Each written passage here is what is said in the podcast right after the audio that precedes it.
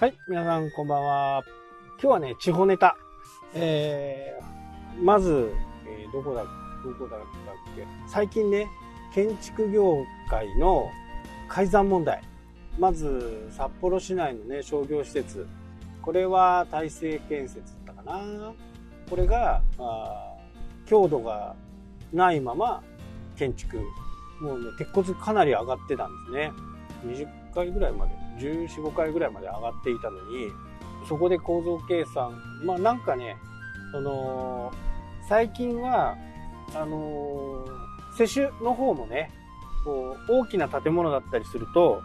自分の会社、建設会社だけに間に合、あの、任せとかないで、自分の方の会社からも、そういう、建築系の人間を工事現場とかね、入れたりするんですよね。で、そこで発覚したんですよ。なんかこれおかしいなと。まあ見る人が見ればわかるわけですね。完成してからではわかんないんですよね。完成する前に、え鉄骨がむき出しのところで、まあそこだけ何かちょっと変な形で、え接続されているなど、そうなってるところはね、一目瞭然で分かってしまうんですね。もちろん、あの施主の方もね、早く仕上げてほしいという要望を出すわけですね。まあ、ここと、まあ、金額、総工事金額、まあ、これがなかなか折り合いがつかないっていうところもあるんですけど、まあ、工期は早められて、金額は決められて、それで現場の方はね、その工期内にもう絶対間に合わせなきゃなんないですから、それはもう工期の中で出来上がらなければ、これ損害賠償かかりますからね。まあ、今回はもうそれ以前の問題になっちゃいましたけど、鉄骨組んだのに、それをもう一回全部壊して、さらからやると。で、工期も1年半、1年8ヶ月ぐらいね、伸びてしまうと。で、それに対しての違約金が220万ぐらい、220万じゃない、220億です。で、えー、もう一個。北海道新幹線のね、トンネルのところで、これは大勢、確か大勢ですね、大勢県。大勢はねトン、ネルとか土木かなり得意なんで、大成建設のコンクリートの強度がね、出てないにもかかわらず出てたように改ざんして、それが発覚したと。で、これによってまた工期も伸びてしまうんじゃないかという話ですね。で、北海道の人はね、あんまりこの北海道新幹線のこと、ね、まあ、あればいいよねぐらいにしか思ってないとは思うんですけど、僕はね、この北海道新幹線の来ることによっての活性化っていうのは、まあ、相当の経済効果がね、生まれると思っています。新幹線の良さをね、北海道の人知らないんですよ。本当に。ただ、それだからこそ、あの、大泉洋のね、お兄さんが函館で新幹線乗り入れのことをね、公約にして当選しましたよね。あれが函館北斗というね、函館から函館北斗駅まで行くのに、車でも20分以上かかるわけですよ。だから、北海道新幹線と言いながら函館に行くには、そこから乗り換えとかね、いう形になってるんですよね。で、多分試算ではね、107、200億ぐらいで、えー、北海道新幹線を延伸できるというふうな試算が出てるようなので、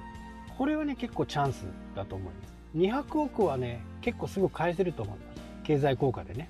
まあ国のお金ですから、国っていうかまあ市のお金もと国、まあ国のお金にも、お金も多少出してもらうんでしょうけど、ほとんどが函館市がね、出すんじゃないかと僕は思うんですけど、それでも経済はね、全然違ってくるとます。まあ、10年ぐらいではね、本当に返せるんじゃないかなぐらいの経済効果があると思う。新幹線の線路の幅って1450ぐらいあるんですよ。1 m 45。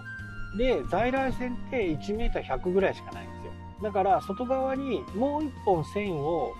引いて、そこに沿わせて新幹線を持ってくる。山形新幹線とか秋田新幹線あれは在来線のところを走ってるんですけど、途中からね。あれの方式です。だから新函館北東まで来ると、そこから切り離して、後ろだけまた、あ函館に行く。前の方は札幌に行くようなね、えー、そんな感じで考えているのかなというふうには思いますけどね。えそれは全然可能なねことだとこれはなかなかねあのいい話じゃないかなと。僕個人的にはねですね。やっぱりみんなねあんまりこの新幹線のことについて北海道の人本当にね軽視してるんですよね。相当変わってくるただそれの新幹線ができたことによって各地で起きてるようなね今ある函館本線っていう長万部から、えーと、小樽。ここが廃止になってしまうんですよ、まあ、通常はね第三セクターみたいな形で存続をしたりするんですけど北海道の場合距離が長いんでそれを存続するだけでもねもう200%赤字になるんじゃないかなと。僕が試算す僕が簡単に思うだけでもそのぐらいのマイナスなんで第三セクターのことってほぼほぼ考えられないんですよね。で僕の田舎の家から一番近い駅っていうのが余市なんですけど余市から小樽、まあ、これも廃止になるんですよね。まだまあ67年ありますけどね。大体でもあれなんですよ。1日ね2000人ぐらいしか乗らないんですよね。だから国が国がというか JR がやろうとしていることはね全然正しいとは思うんですよね。ずっと赤字をね垂れ流していくようなことであれば本当にバス転換にしてね、えー、やった方がいいとは思いますけどまあかわいそうな学生ですよね。今までは駅に行って駅に行けばね乗れたんですけどそれが今度はバス停になるんでそこはちょっとかわいそうかなとは思いますけどただね100億も200億も今までのね採算部門を考えると、まあ、ずっと赤字になっていって結果的に100億とか200億とかの赤字。結局誰が持つんだっていうなるわけですよね。まあ、この辺はしっかり突き詰めていってねバス転換にした方がよりいいのかなと。結果的には税金を使って、え、やるわけですから。まあバスっていうのはねいろいろアナリストたちもバスの運転手がね足りなくなっていってるじゃないか。これはどうすんだみたいな話を言われる人がいますけどそれはやっぱり JR バスとかねそういったものを使うことでしっかりした運営体制を民間じゃなくてね JR がこう補っていくっていうのがいいのかなというふうには思いますけど。これが来るとねやっぱ北海道もまあくっちゃんねくっちゃんと小樽ですか。ここにはあの新幹線が止まりますんでね、外国人観光客がまたさらにくっちゃに集まってくる。小樽に集まってくるっていう風な風になるんですよね。で新幹線の場合は外国人はね